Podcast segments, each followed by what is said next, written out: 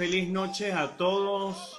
Bienvenidos una vez más. Vamos a comenzar hoy con nuestro live, nuestro live de los lunes 8.30 de la noche. Gracias por irse incorporando.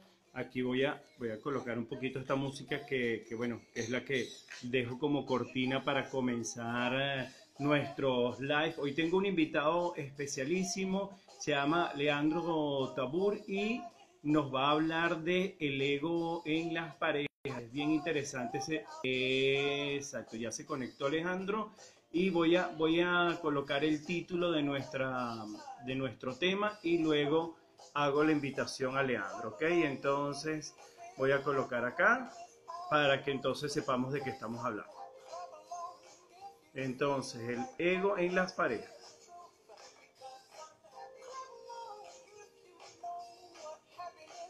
Entonces, parejas.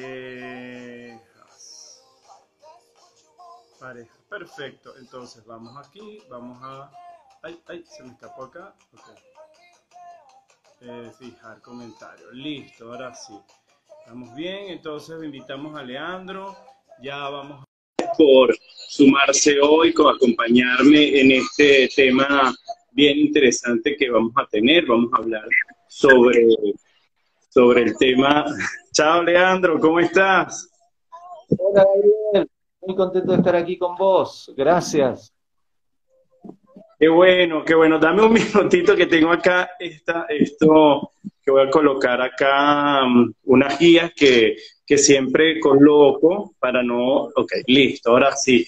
Bueno, bienvenido Leandro, gracias, bueno, por, por aceptar también la invitación. Me encantó ver tus, me encantan ver tus posts eh, eso que colocas, que hablas de, las parejas, que, siempre estás dando unos mensajes bien interesantes y bueno, obviamente me cautivó uno y dije, bueno, voy a escribirle porque creo que es importante que también se, sepa, ¿no? Este, o escucharle también sus propuestas. Y bueno, eh, lindo que, podamos conversar sobre el tema este del ego en, las parejas, ¿no? Entonces, vamos a entrar de una vez en este tema, ya que, me interesa también para, para compartirlo con nuestra comunidad en clave de coach y, así pues los que se vayan sumando, pues entonces nada, también vayan después preguntando si tienen alguna duda y si no, bueno, seguimos conversando. Así que, Leandro, bienvenido. Gabriel, muchísimas gracias. Es un placer y es un honor estar aquí con vos y y espero que podamos eh, serle útil a todos los que nos vean en esta transmisión y vean luego la repetición y les sirva a, temas que vamos a hablar, en este caso del ego en la relación de pareja y, todo lo que surja durante la conversación. Así es, genial. Bueno, eh, para muchos eh, conversar sobre el ego es un tema bastante amplio, ¿verdad? Y bueno, lo vemos en personas, pero llevarlo puntualmente a la pareja, eh, ¿cómo, ¿cómo, es eso? ¿Cómo, ¿Cómo lo abordas tú? ¿Cómo, cómo ves? Eh, porque ¿cómo viene ese planteamiento de hablar sobre el ego en la pareja particularmente?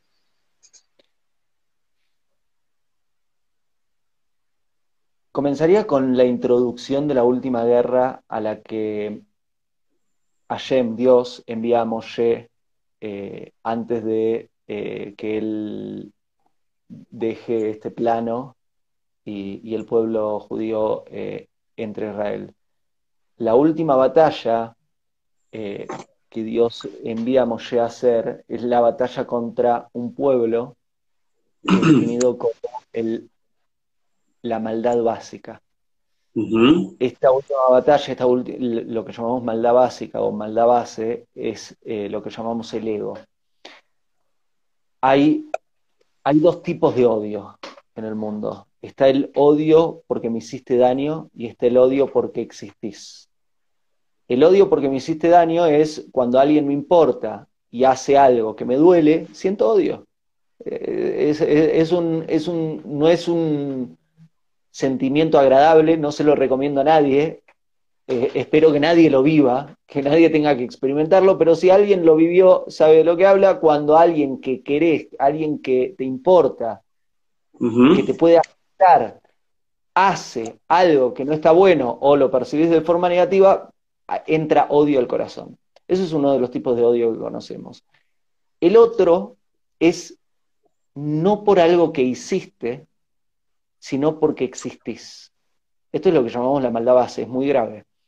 Y está en todos nosotros, está relacionado al ego. ¿Qué es el por qué existís? No es porque vos me hiciste un daño, sino es mi existencia ocupa todo el cuarto y me molesta que vos estés tomando espacio en mi cuarto. Porque existís, estás poniendo en riesgo mi existencia. Tu existencia amenaza mi existencia. sin, volverme tan filosófico, es quiero acomodar el placar como yo quiero acomodar el placar. No quiero, o el closet, no quiero que alguien acomode de su forma. Me molesta. Yo quiero como yo quiero. La heladera la quiero distribuir los alimentos dentro de la heladera como yo quiero. Y si alguien los distribuye de otra forma, me siento mal. Quiero acomodar eh, los muebles de la casa como yo quiero. Y si alguien los cambia, te odio. Eso es lo que llamamos el odio a la existencia. Ya no tiene que ver con que me hiciste daño, sino porque mi existencia ocupa un espacio y entra otra existencia en mi espacio la existencia del otro pone en riesgo mi existencia, porque la existencia trata de espacio. Hay existencias que ocupan espacios más reducidos, hay existencias que ocupan espacios muy grandes, hay existencias que ocupan un metro cuadrado y hay existencias que ocupan un pueblo entero. Pero el tema es, cuanto más grande tenés la existencia y tu atención está colocada en la existencia, la existencia del otro pone en riesgo tu existencia.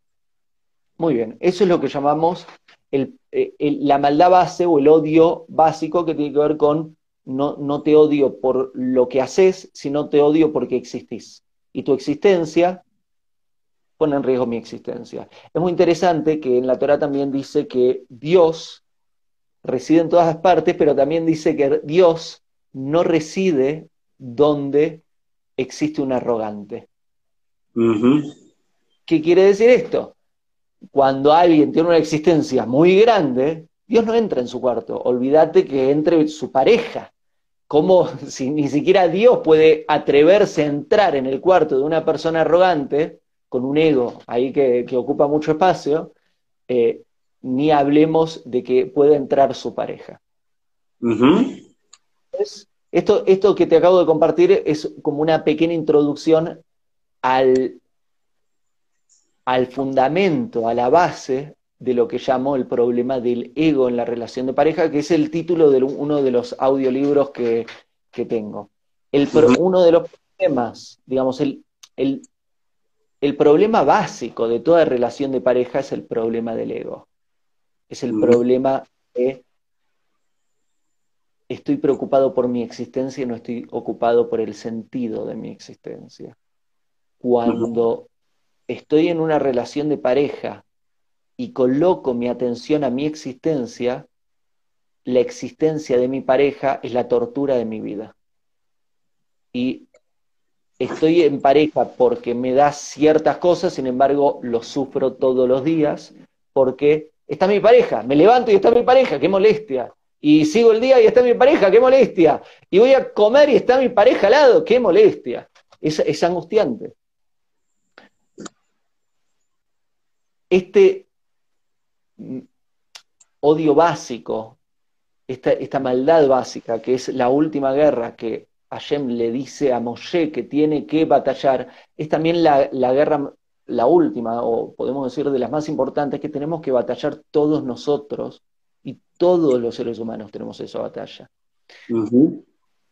Mientras es una introducción grande, Gabriela. Eh, ahora termino el concepto y, empezamos el diálogo. Eh, Tienes mi atención plena y te estoy siguiendo perfectamente, así que continúa. Es interesante entender también esta, esta raíz ¿no? de, de, tu planteamiento, porque muchas veces entran y, y van a, resolver algo, pero si no se comprende lo que es la raíz del problema, obviamente no, no, se, no se puede avanzar. Entonces esta, esta introducción me parece interesante y continúa porque me parece súper lo que estás haciendo. Excelente, muchísimas gracias, Gabriel. Eh, luego de decir esta introducción, tengo que decir cómo se resuelve y ahí empecemos eh, el diálogo, que es cómo se resuelve. Mientras la existencia ocupa espacio, la vida, que no es lo mismo que la existencia, se trata de la contribución. Estoy comiendo pizza con mi pareja y mi atención está colocada en mi existencia, yo estoy preocupado de que mi pareja, ella coma más porciones de pizza. Porque si come más porciones de pizza, yo tengo menos porciones de pizza para mí. Y no estoy preocupado por irme de hambre, sino porque quiero toda la pizza para mí. Y, si ella se come una porción más de pizza, es una porción menos de pizza para mí. Qué dolor. me duele la existencia. Ahora bien, si yo coloco la atención en la vida, que tiene que ver con contribución, yo no estoy colocando la atención a cuántas porciones de pizza hay para mí y cuántos, digamos, y cuánto voy a tener, sino que mi, atención está puesta en cómo puedo contribuir. Y si voy a comer la pizza, voy a estar preocupado en, ¿estamos conectando? ¿Está mi pareja feliz? ¿Le estoy sirviendo? Y si miro al plato, el único objetivo por el cual miraría al plato es para ver si ya se acabó su porción para servirle otra. Como que mi atención está en contribuir. Y ahí está, ahí está la diferencia, que es, si colocamos la atención en nuestra existencia, somos todo egoístas. Si colocamos la atención en la vida, que es el sentido de la existencia, somos todo contribuir. Una introducción grande. Wow, maravilloso. Solamente, solamente con eso, con este pedacito, este, podemos sacar muchísimo más y qué bueno que, que, al final esta, esta eh, muestre realmente lo, lo, que es, ¿no? Eh, yo diría en palabras llanas, eh, el estar ensimismado, ¿no? Estar en sí y, no estar viendo hacia el otro para, para estar en, el, en, ese presente, ¿no? Maravilloso cuando, cuando comienzas a hilar de dónde nace realmente esto, estos episodios de egoísmo o, de ego que, van circundando también el ser humano. Y, y ojo que, no es fácil detectarlo, porque es sublime, algo, parece que, muchos dicen es natural, ¿no? Entonces te dejas envolver. Entonces, ojo con, con todo esto, ¿no? Todo el verbo que, está detrás también de algunos, con el tema del ego, la, relativización de las cosas con esto, ¿no? Entonces, eso es importante tenerlo presente. Y bueno, entonces, después luego de este preámbulo interesantísimo, ¿no? Y me gusta lo de la pizza y la pareja, porque es cierto que a veces cuando estamos eh, con, esta, con esta idea, esta metáfora, eh, a veces estamos más pendientes de, de, lo que cuánto me puede tocar, cuánto puede estar satisfecha la otra persona, ¿no? Y allí creo que a mí eh, particularmente eso me, me, llegó muy, muy, muy tiene ese mensaje. Muchas gracias. Eh, Gabriel, dijiste algo clave. Dijiste, muchos creen que es algo natural. Y sabes qué? Tienen razón. Y tenemos que diferenciar, me parece que es muy importante que diferenciemos lo natural de lo sobrenatural. Nosotros estamos acá para comportarnos naturalmente. Naturalmente se comporta un árbol, se comporta una piedra, se mm. comporta un perro. Pero yo no quiero comportarme con un perro. Todo el, todo el respeto y cariño le tengo a los animales, al reino natural y al reino animal.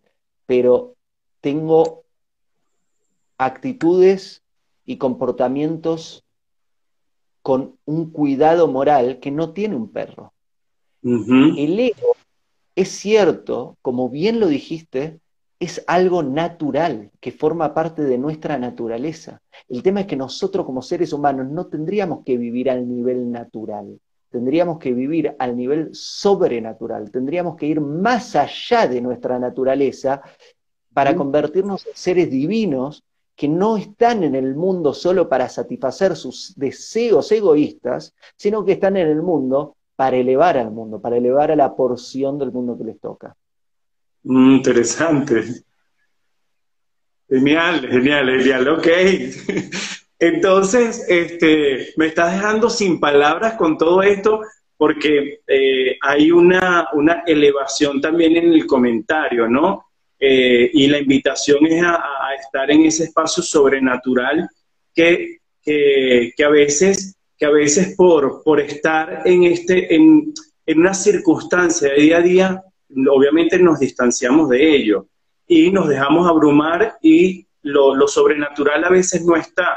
Entonces, este, vamos entonces a, darle forma ¿no? a, este, a estas ideas eh, profundas que has planteado, primero con el tema del ego, con este, con este espacio sobrenatural, porque entonces, ¿cómo vamos allí, Leandro? ¿Cómo, cómo en dentro de la pareja? Porque el tema acá es cómo, cómo, cómo, cómo manejar ese ego dentro de la pareja, cómo comenzar también a, identificar esto y cómo ir en, eh, juntos, ¿no? Como pareja, a la par, este, eh, en, ese, en ese camino de, de, los, de lo sobrenatural. Muy buena pregunta, Gabriel. Y, la pregunta que acabas de hacer, eh, creo que es una pregunta que, una, que toda persona tendría que hacerse antes de comenzar una relación de pareja. Nosotros, para hacer una, digamos, construir nuestra relación de pareja es algo muy serio, no es un chiste. Es algo muy grande. Y no es adecuado que entremos a una relación de pareja si no tenemos las herramientas básicas, las herramientas físicas y las herramientas espirituales.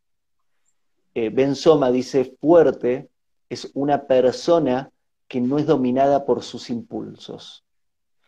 Si puedo controlarme a mí mismo, si estoy actuando siempre a un nivel natural, siempre a un nivel instintivo, siempre a un nivel impulsivo, no tengo las herramientas para empezar una relación de pareja, porque una persona que está actuando desde el nivel natural, todo bien cuando está contento, pero que cuando estás eh, enojado que le vas a gritar a tu pareja o vas a maltratar a tu pareja, si estás triste te, vas a separar de tu pareja, si, si mirás a alguien eh, y te atrae en la calle, ¿vas a engañar a tu pareja? Digamos, vas a ser un perro en una relación, vas a ser un animal en una relación.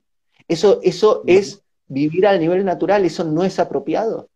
Entonces, el ser humano, digamos, todos nosotros tendríamos que hacer el trabajo antes de comenzar una relación de pareja para llegar a ese nivel sobrenatural que, que hablamos, para poder refinar nuestro comportamiento, para tener un dominio de nuestra voluntad, de lo que pensamos, lo que decimos y lo que hacemos, lo que llamamos las vestimentas del alma, todo lo que pensamos, todo lo que decimos y todo lo que hacemos, para y tener una buena educación para que nuestro comportamiento en la relación de pareja sea consistentemente bueno independientemente de lo que sintamos, de lo que sentimos en cada momento. Tenemos que tener un comportamiento consistentemente bueno, más allá de lo que nos está sucediendo por adentro si queremos poder construir una buena relación. fíjate, fíjate Leandro, eh, eso, eh, lo, que, lo que planteas ahorita, eh, digamos que, ok, son personas que se han preparado para llegar a un matrimonio, para llegar a vivir en pareja, para juntarse y todo eso. Pero ¿qué pasa con las personas que, están en ese proceso, que están juntos y están en ese proceso y que, que realmente no, no, tienen esa conciencia? ¿Cómo, ¿Cómo llevar eh, ese, despertar también a, esa vida de pareja? ¿Cómo, ¿Cómo hacerlo? Porque realmente sí, la invitación es esa, pero también eh, hay muchas personas que están dormidas. ¿Cómo, cómo llevarlos a ese, ese espacio de, ese despertar? Eh, tenemos, tenemos una técnica, eh, en el judaísmo se llama Heshbona Nefesh, lo llamamos la contabilidad de la... En el caso ideal, la persona hizo el trabajo antes de entrar en la relación, como bien lo está marcando Gabriel.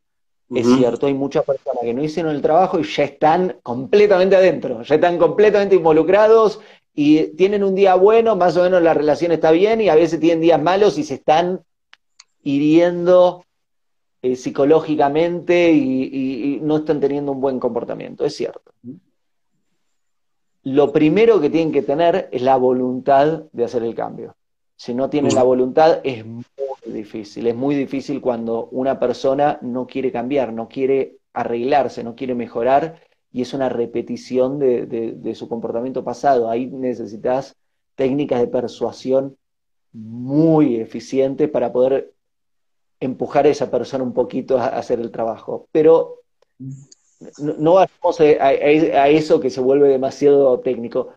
Primero, tiene que los dos tener la voluntad. Si los dos tienen que tener la voluntad, tienen que hacer el trabajo, que es Heshbon es una técnica, eh, hay uno de los audiolibros que dice, se llama Cómo cambiar hábitos y costumbres, es todo sobre esta técnica. Pero en resumidas cuentas es una técnica donde reconocemos primero cuáles son los character traits, los, los adjetivos de nuestro carácter, los, las características de nuestra personalidad que no son sanas, reconocemos una sana educación, una buena educación para ver qué es lo que tendríamos que hacer en forma correcta, y lo que hacemos es un swap, es cambiarlo a través de una repetición en nuestros hábitos y costumbres.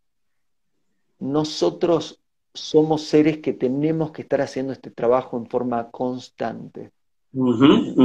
Eh, la educación, no sé por qué, se cree que, dura eh, en la infancia y la adolescencia y después se termina. La educación tiene que acompañarnos todos los días de nuestra vida. El mundo está avanzando y el que no avanza mínimamente con el mundo se queda rezagado todos los días. Es como la persona que ya no, no sé cómo usar este teléfono nuevo o esta computadora nueva o ya se va tomando rezago. Tenemos que mínimo tener una educación para ir al ritmo del mundo. Idealmente, lo que propongo obviamente es educarte tanto que puedas liderar en ciertas áreas del mundo, que puedas estar ofreciendo un valor que ayudes a trazar el destino del mundo, a, trazar por dónde se dirige el mundo. Eso, eso lo hacen pocos, porque pocos mm. quieren hacer este enorme esfuerzo que requiere estudiar todos los días, esforzarte todos los días, hacer los cambios todos los días. Ahora yendo a lo práctico, Gabriel, ¿la pareja ya está en el baile? ¿Ya están ahí involucrados y se están comportando en forma horrible? Bueno, hacer el trabajo hoy. Ok, ok.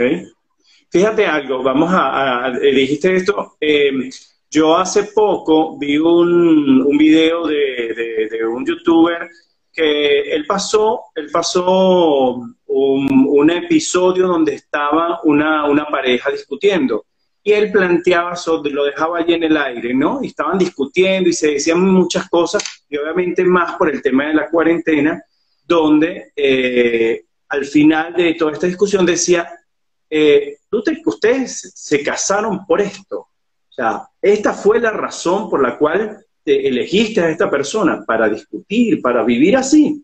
Si eso es así, entonces no hay pareja, ¿no? Y me llamó eso la atención porque fue muy, muy eh, duro en, el, en, ese, en, ese, en ese planteamiento, pero también he visto parejas que su dinámica es eso, discutir, discutir, discutir, discutir, y no terminan nunca, y no hay punto de encuentro, no hay, no hay espacio equilibrio, etcétera. ¿Y cómo? Entonces, ¿cómo hacen, no? Para, para, para comenzar a, a hacer espacios de encuentro, de paz, donde puedan mínimamente comenzar a entenderse si pueden o no seguir. Muy buen tema, eh, Gabriel. Eh, la pareja que está discutiendo todo el tiempo, yo le tengo muchas esperanzas, es una buena relación. Eh, me asusta no la pareja que se está peleando, la pareja que me asusta es la que ya no se importan uno al otro. eso, es, una pareja grave que está en una situación grave, donde hay indiferencia. Porque cuando me estoy, si yo me estoy peleando con, con vos, eh, Dios no lo permita, que no nos peleemos, pero imagínate que nos estemos peleando, si nos peleamos es porque lo que hago te afecta y lo que vos haces me afecta. Si nos estamos peleando es porque somos importantes el uno para el otro. Y el que sea importantes el uno para el otro es lo básico que necesita una relación para que empecemos a ver si, si, puede funcionar. Cuando hay indiferencia, quiere decir que lo que haces no me importa. Si te sentís bien o mal, no me importa, no me afecta, porque no sos importante en mi vida. Si estamos en ese estadio, la pareja no funciona. Es una tragedia. Ahí sí la pareja está grave. Entonces, cuando reviso una pareja, lo primero, lo digamos, no, es que ando revisando parejas, me refiero cuando viene una pareja y me pregunta, Leandro, ¿me ayudas en algo? Lo primero que reviso es ver si, si siguen siendo importantes el uno para el otro. Porque es lo mm. básico. Si siguen siendo importantes el uno para el otro, ok, hay esperanza, podemos, todo lo demás se puede trabajar. Si hay indiferencia, esta, esta, me da lo mismo lo que hace, lo que no hace, lo que piensa, lo que no piensa. Ahí está grave. Ahora bien, perdón.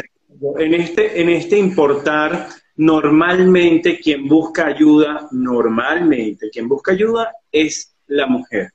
El hombre siempre queda un poco rezagado, aunque él va, pero va rezagado. ¿Cómo, cómo hacer también de parte, por, por ejemplo, del, hombre que eh, siente que ama a su pareja, quiere estar con su pareja, pero que, le da miedo enfrentarse también, digamos, a una ayuda, porque no es lo mismo, y lo dice uno de, uno de los colaboradores en Clave Coach, que hay que tener cuidado, ¿no? Donde uno se detiene en el camino de la vida para pedir direcciones, ¿no? Porque a veces le pedimos dirección a alguien que no está muy bien preparado. Entonces, a veces, pues, nos dan una dirección y nos perdemos. Entonces, en este caso, ¿qué, también qué le podemos dar a estos, a, estos hombres que, que, que, están en ese, en ese dilema de dar el paso o no, de buscar una ayuda o no, si le interesa, o sea, porque le puede interesar su pareja, pero el miedo los abruma tanto que los paraliza y, no avanza. Entonces, ¿qué, consejo, qué, cosa decirle?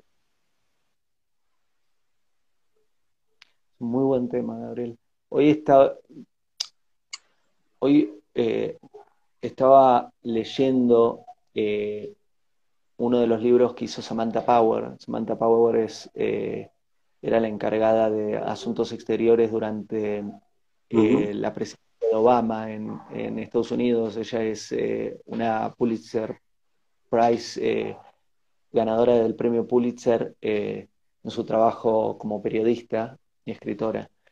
Muy interesante, muy interesante personaje. Y citaba a Barry Lyndon. Barry Lyndon es el presidente de Estados Unidos que toma la presidencia luego del asesinato de Kennedy.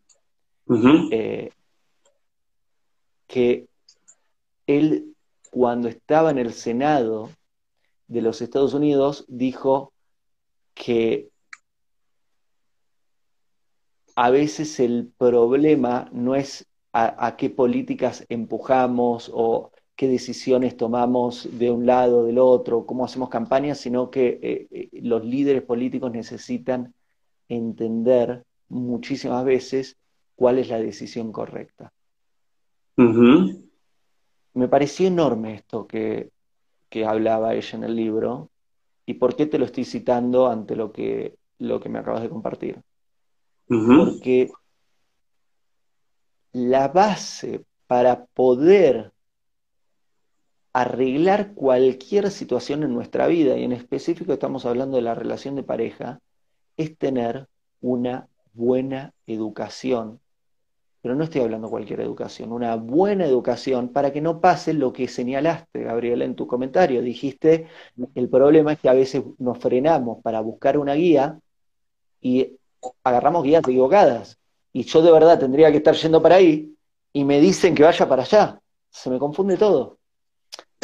Es muy importante, no solo, digamos, tener una buena educación y en hablar de una buena educación no es cualquier material, especialmente a hoy que, estamos en la era de la información y donde abunda información, sino entender cuál es un buen maestro, cuál, o un rabino, un guía, o la forma que cada persona tenga, o tribu, nación o cultura, cuál es el no apropiado, cuáles son las fuentes, cuál es la fuente que tiene verdad y cuáles son creaciones neuróticas de una generación. es muy importante, muy importante, porque si no se tiene eso básico, como bien dijiste, puede pasar que en vez de ir para ahí, estoy yendo para allá. Voy a hacer un, poquito de, un poquito de propaganda. Otro de los audiolibros que hice se llama, se llama ¿Cómo hacer para que suceda como quiero que suceda? Detrás de ese lo tan polémico, básicamente lo que estoy hablando son de los tipos de decisiones y entender cuándo tengo que tomar qué tipo de decisión. ¿Por qué? Porque hay decisiones que se tratan de tengo que salirme de esta situación. Hay, hay que se tratan de tengo que aceptar esta situación. Hay decisiones que se tratan de tengo que luchar, tengo que entrar en una batalla, tengo que tratar de cambiar la situación. Hay momentos donde la decisión apropiada es tengo que entregárselo a Dios. Y el problema generalmente sucede cuando tomo la decisión equivocada. ¿Qué quiere decir? Me salgo de una situación que no tendría que salirme, o acepto algo que no tendría que aceptar, o lucho algo que no tendría que luchar, o renuncio a algo que tendría que renunciar. Ese libro, ese audiolibro, cómo, cómo hacer para que suceda como quiero que suceda, básicamente hablo de, este, de esta idea de cuándo la Torah nos dice qué dirección tomar. Y es muy importante que cada ser humano tenga estas herramientas para no estar tomando la decisión equivocada. Imagínate que pases toda la vida yendo en una dirección opuesta. Qué conflicto. Perdón. y que, ojo, eh, eh, sucede, sucede que, que, porque estamos hablando y, acabas de tomar un, tema, y acabas de citar la Torah y, estamos, estamos hablando de, de un libro sagrado y de, lo importante y de lo que hay allí dentro, ¿no? Y que no es solamente, estamos, estamos eh, buscando también esas respuestas eh, allí, como, como muchos, eh, pero en este campo, ¿no? Donde, donde lo que es ese aspecto espiritual se ha, se ha alejado, ¿no? se ha alejado el ser humano o todas las situaciones que hoy vivimos eh, yo escuché de alguien eh, muy sabio hablar de la relativización de las cosas, ¿no? Y él hablaba de todo es relativo, hasta Dios es relativo, si es bueno, es malo, es relativo, todo eso es relativo, ¿no? Si estás en pareja es relativo, si no estás en pareja. Y él decía que hablaba de esto, de esta dictadura, de la, de la relatividad. ¿Y por qué? Porque él planteaba decía que este aspecto espiritual, como se veían las cosas, ya no tenía fundamento, ya, ya ya era también eso, eso relativo. Y cuando tú comienzas a decir eh, estas decisiones, ¿no? De saber cuándo puedes luchar, cuándo tienes que dejar o cuándo tienes que aceptar, eh, eh, estamos hablando de una educación realmente y de una guía de, alguien también que, ha sabido este, interpretar todo esto. No, no a, este, a este ser humano que se ha abandonado, digamos, en estas circunstancias, porque acá lo que me llama la atención es también dejarle, digamos, un mensaje a aquellos que están abandonados en las circunstancias. Eh, es cierto que si uno toma la decisión, como, como muchos, eh, bueno, yo quiero seguir adelante, quiero que tener una vida espiritual sana o lo que sea, eh, todo esto, y es una decisión personal y particular, y tú vas y vas creando todo eso. Pero hay personas que no han tenido esa oportunidad y me gustaría que en este preciso momento le pudiéramos dejar a, alguien que vea mañana o pasado este, este, este video, que, ¿qué le podemos decir? Como, como dejarle eso como para que pueda tomarse y tome, digamos, esa decisión de que, de que se importe a sí mismo, ¿no? Quizás, eh, quizás estoy yendo como, como a algo muy, mucho más eh, profundo o estoy, estoy quizás buscando entrar en, un, en una decisión de otro, pero por lo menos también mostrarle ¿no? a esa persona eh, una ventana, una puerta por donde entrar a, este, a esta realidad que eh, es la que se importa y que es cultivarse y crecer y buscar personas que realmente lo sepan acompañar y guiar en sus momentos, sea de pareja o, personales. Muy, muy interesante tema, eh, Gabriel. Eh, lo que le diría a una persona que, que, está abandonada, como lo, como lo marcás, es trataría de que reconecte con la conciencia de que es una persona necesaria. Es decir, Dios no se va a meter en todo el problema de crear a un mundo y crear a todo esto y crear a seres humanos que son un dolor de, de, cabeza muchas veces, sin un sentido. Dios jugando a los dados con el universo. Ese es un concepto completamente equivocado. Dios tiene un porqué y para qué de todo lo que hace. El hecho de que un ser humano esté vivo, el hecho de que haya un alma dentro de este, del cuerpo y, y haya un ser humano vivo, quiere decir de que Dios le está diciendo, te necesito, sos importante para lograr el propósito por el cual he creado al universo, a este mundo y al ser humano. Entonces, no da lo mismo lo que, hablándole a este muchacho, muchacha, vos haces o dejas de hacer. No es algo, no, existe lo bueno o, y existe lo malo, no es relativo. Todo lo que pensás, todo lo que decís y todo lo que haces, no solo te afecta a vos, sino que afecta al mundo entero. No solo sos necesario, necesaria, sino que además sos importante y el hecho de que esté vivo, mientras haya un aire más, una exhalación e inhalación más, un momento más de vida, sos todo potencial para arreglar este mundo. Entonces, si estás vivo, si estás viva, sos necesario, necesaria, sos importante, todo lo que haces importa, le importa a Dios, es importante para vos y es importante para mí y nosotros, y lo que te pediría es, hacete cargo de eso. Tomar responsabilidad. No descuides lo que haces cada uno de tus días, porque cada uno de tus días cuentan.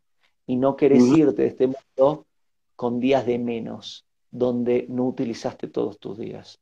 Entonces te diría eh, ya empezar con urgencia hoy mismo qué podés hacer para hacer bien tu día a través de tus decisiones, a través de tus actos, que es lo único que podés controlar en la vida y es lo que Dios quiere que controles en tu vida. Genial, genial, me encanta, me encanta eso y, fíjate cómo, cómo ahora eh, en cuanto al, vivir en pareja, ¿no? Al, al, ir construyéndose, ¿no? Yo sé que hay momentos buenos, hay momentos que, que, son espectaculares y eh, los que estamos casados sabemos cómo, cómo es la, dinámica, ¿no?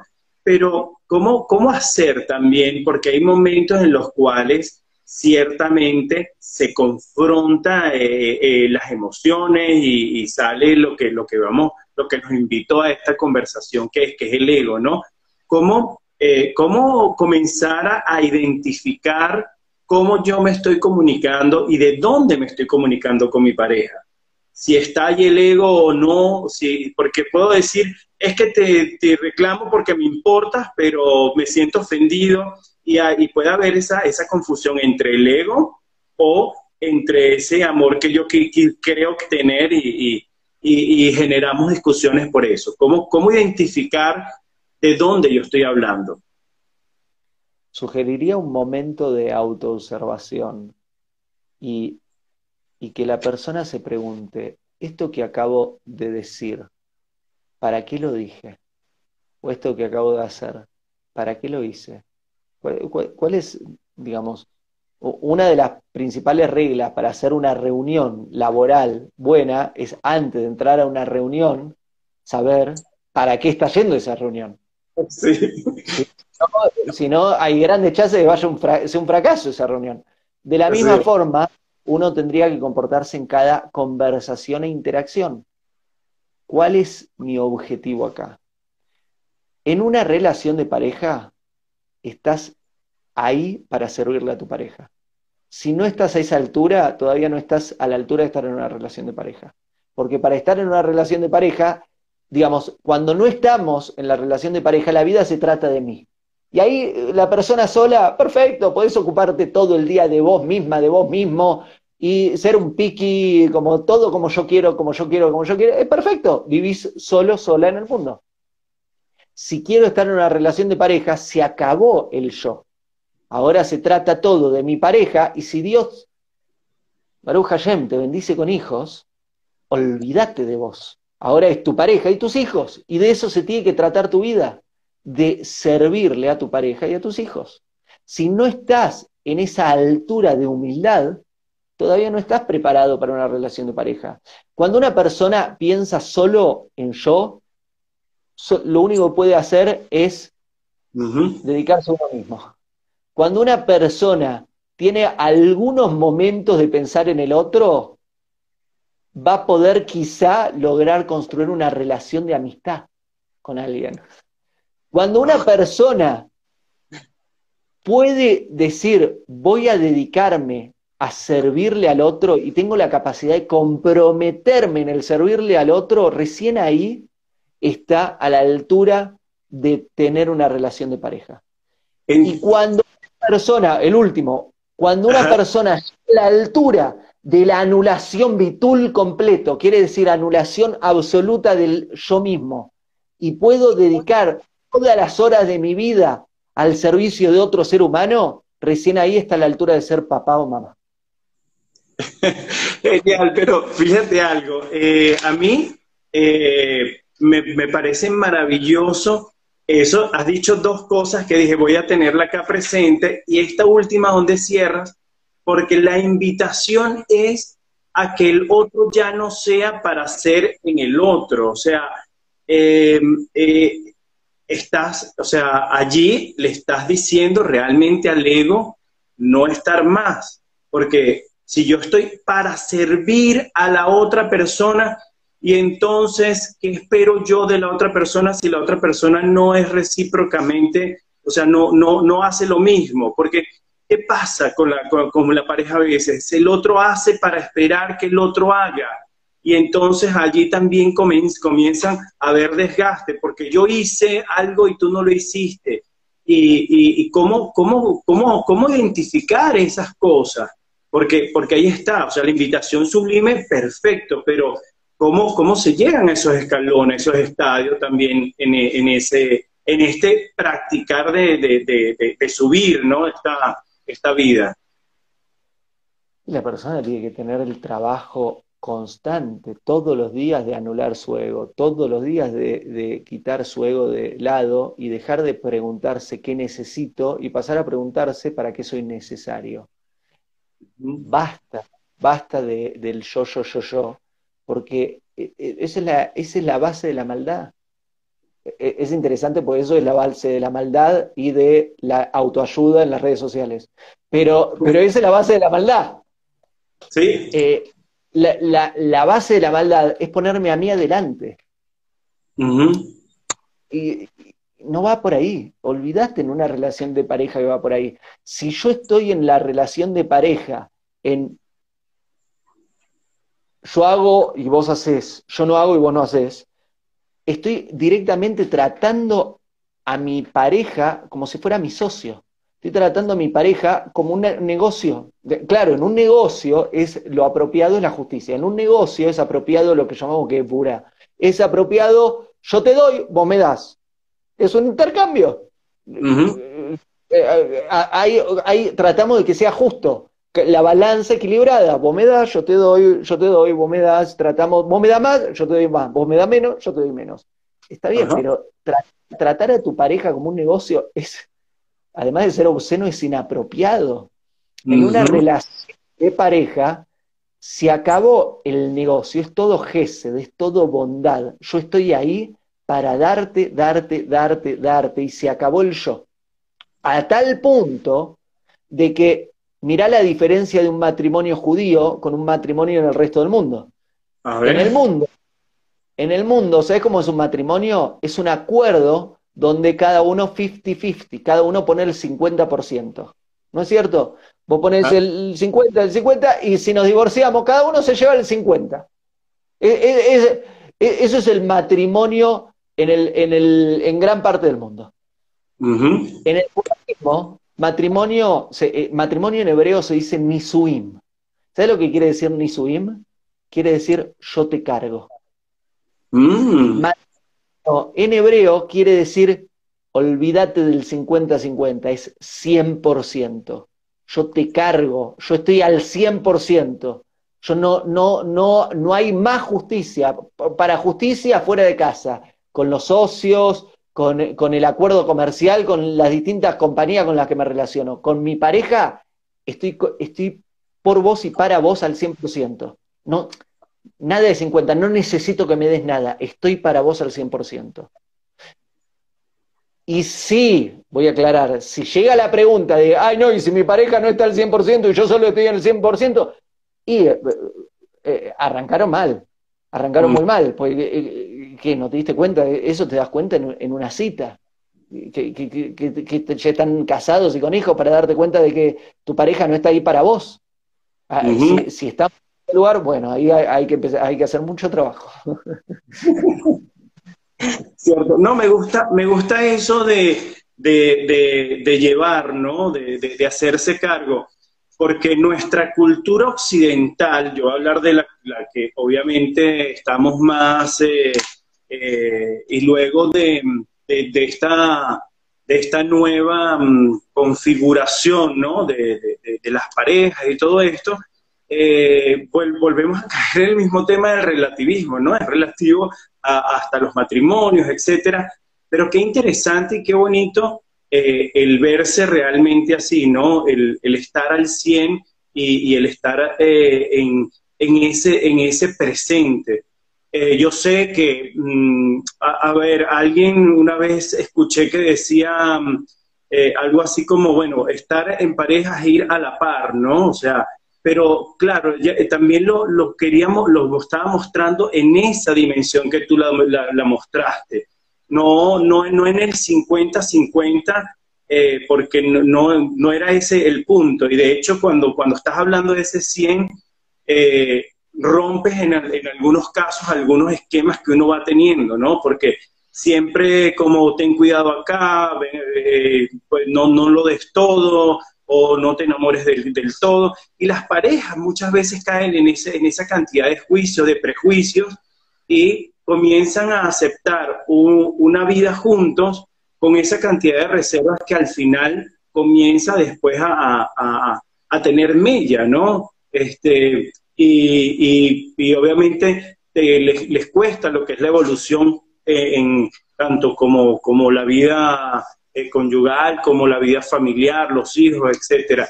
Este, entonces, ojo, de verdad que eh, con esto que has dicho me encanta y también cómo, cómo hacer, fíjate, fíjate algo, por ejemplo, eh, tú estás hablando del judaísmo y para la mayoría estamos acá, algunos que nos ven son, son venezolanos y, los venezolanos o, son cristianos o son relativamente eh, allí, ¿no? Entonces, este, casi que es una, una alegría eh, ver también esa visión del otro, de alguien que quizás no vemos normalmente, ¿no? ¿Cómo los ven ustedes así? Que me parece maravilloso, ¿no? Porque hiciste de verdad una distinción en cuanto a cómo los vemos acá y cómo lo ve en los otros. Y es verdad, o sea, en, en ocasiones así, vamos a ver 50-50, vamos a, a ir.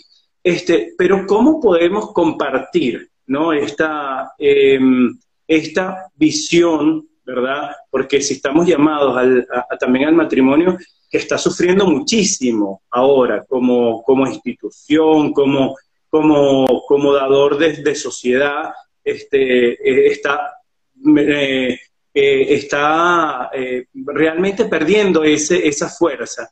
¿Cómo, cómo, qué decirles también a los que hoy están juntos y que están viviendo en, una, en un periodo de crisis, de dificultad?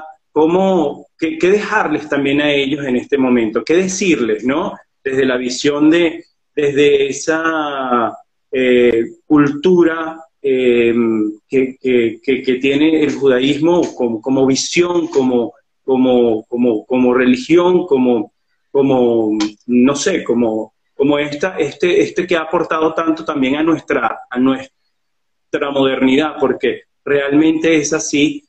Este, ¿Qué decirles a esas familias, a esas personas, a esas parejas, no familia ahorita, sino la pareja que está pasando en dificultad, que está viviendo ese momento difícil de qué hago, me separo, sigo, acepto, qué hacer en, esa decisión? Lo, primero que sugeriría es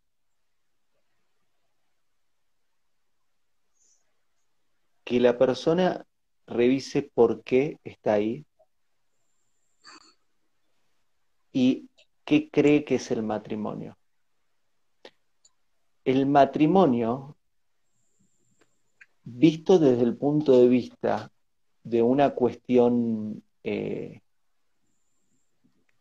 administrativa, no tiene sentido. Si, la persona está viendo me caso por, una cuestión administrativa de vamos a pagar menos impuestos, o si, si elige el matrimonio por una cuestión de tradición sin entender qué es el matrimonio, no te cases para eso. Es más, si la persona quiere ser egoísta dentro del matrimonio, ¿para qué?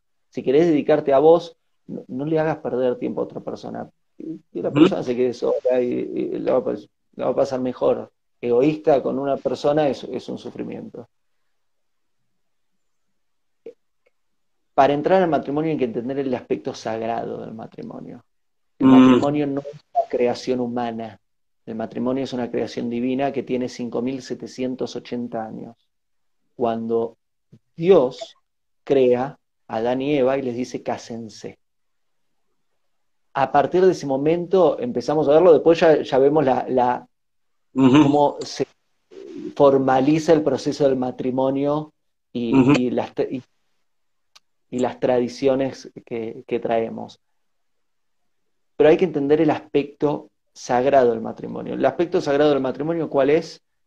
Nos reconocemos como pareja, nos damos cuenta de que antes de ser, digamos, antes de formalizar esta relación, ya veníamos destinados a estar el uno con el otro, formalizamos el encuentro, nos comprometemos el uno para el otro y vamos a crear esta estructura llamada matrimonio a través del cual vamos a dedicar nuestra vida a unirnos y a lograr la misión por la que fuimos hechos. Si la pareja no ve desde este aspecto el matrimonio, mi sugerencia es no te cases, no pierdas tiempo, no le hagas perder tiempo a la otra persona, pasátela de novio, de novia o juntado, los, formatos que, creas. Matrimonio es una cosa seria. Para el matrimonio se acabó el egoísmo, se acabó la cosa infantil y se acabó el, el egoísmo, se acabó el para, para mí mismo. La que, que, hice, que creo que la persona se la tiene que hacer, es para, digamos, ¿por qué esa persona? Si estás ahí porque esa persona te da seguridad, no te cases con esa persona, anda a vivir a casa de papá y mamá, vas a tener más seguridad. Si estás con esa persona porque te da dinero, porque te da, porque por el dinero, no sé, hasta no usé, no no, no te cases con esa persona, trabajá y dedícate a trabajar, buscar formas de, o se le claro, estoy acá por dinero y sabe que más vale que te vaya muy bien porque si te va peor me voy a divorciar si no me estoy quedando dinero. Si estás ahí porque te gusta esa persona, no te cases, no seas tan egoísta. Si estás ahí porque te gusta, comprate una Coca-Cola, mira Netflix todos los días, y todas las noches, y anda durante el día a Six Flags, al parque de diversiones, y la vas a pasar mucho mejor, va a ser mucho más divertido que estar en pareja. Eh, si, lo que estás buscando es placer. La relación de pareja es algo mucho más serio, es algo mucho más grande. Y tenemos que estar a esa altura. Entonces, si, si hay parejas que están sufriendo porque están viviendo cuestiones en la dinámica de la relación y se preguntan, ¿me tengo que ir o me tengo que quedar? Esta es la pregunta. Si tenés claro de que es tu pareja, de que eh, tomás el aspecto sagrado de la relación y los dos están de acuerdo en eso, ya después es facilísimo. Se trata de trabajar con herramientas para refinar nuestro comportamiento, aprender qué es lo que tengo que modificar en mi forma de hablar, en mi forma de comportarse, en la forma de administrar el espacio, en todas las áreas para lograr una mejor convivencia y una mejor relación.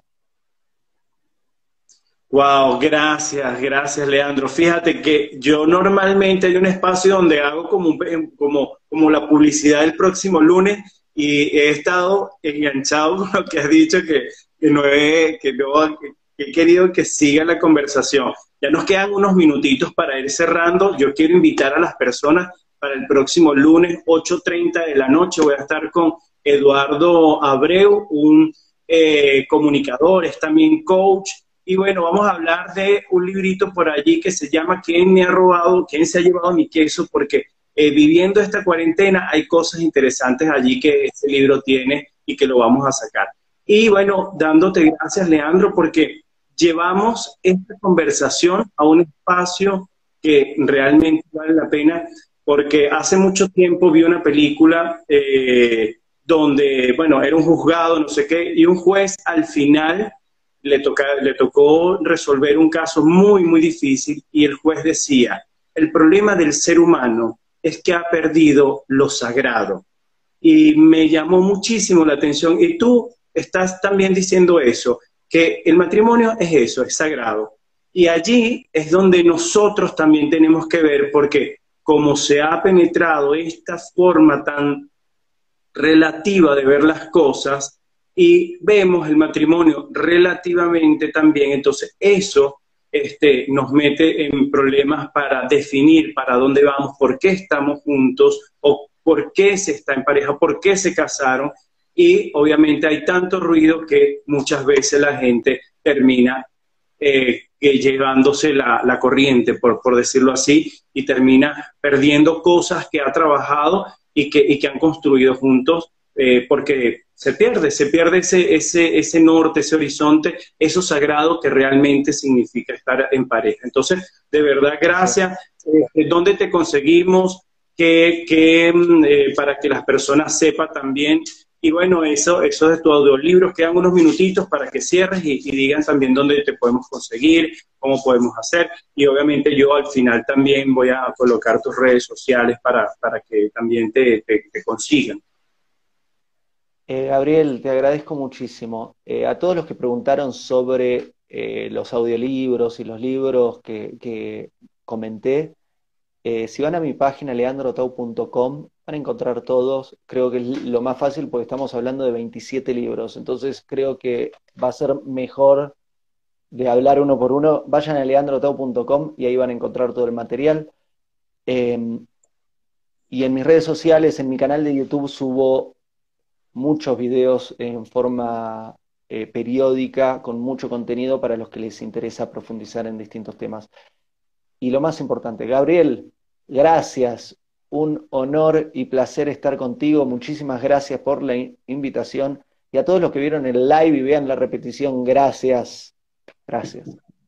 Así es, bueno, muchísimas gracias a ti, de verdad completamente eh, em, complacido también de, de este, de este live maravilloso, eh, porque también otras cosas que dijiste por allí, eh, y, se habla también de que los seres humanos o esta sociedad necesita referentes.